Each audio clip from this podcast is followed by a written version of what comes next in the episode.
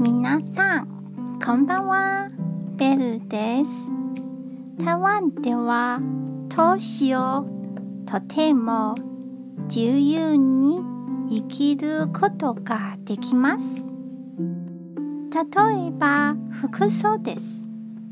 何歳になっても自分が着たい洋服を着る人が多いです。短いズボンやハテナ色は若い人だけのものではありません。周りからどう思われるかよりも自分がどうしたいかが大事です。公園やバスの中でポケモンのスマホゲームで遊んでいる大人もいますよ。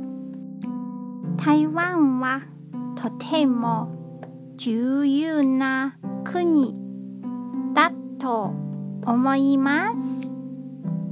今日も一日お疲れ様でした。ゆっくりお休みくださいね。じゃあ Monday.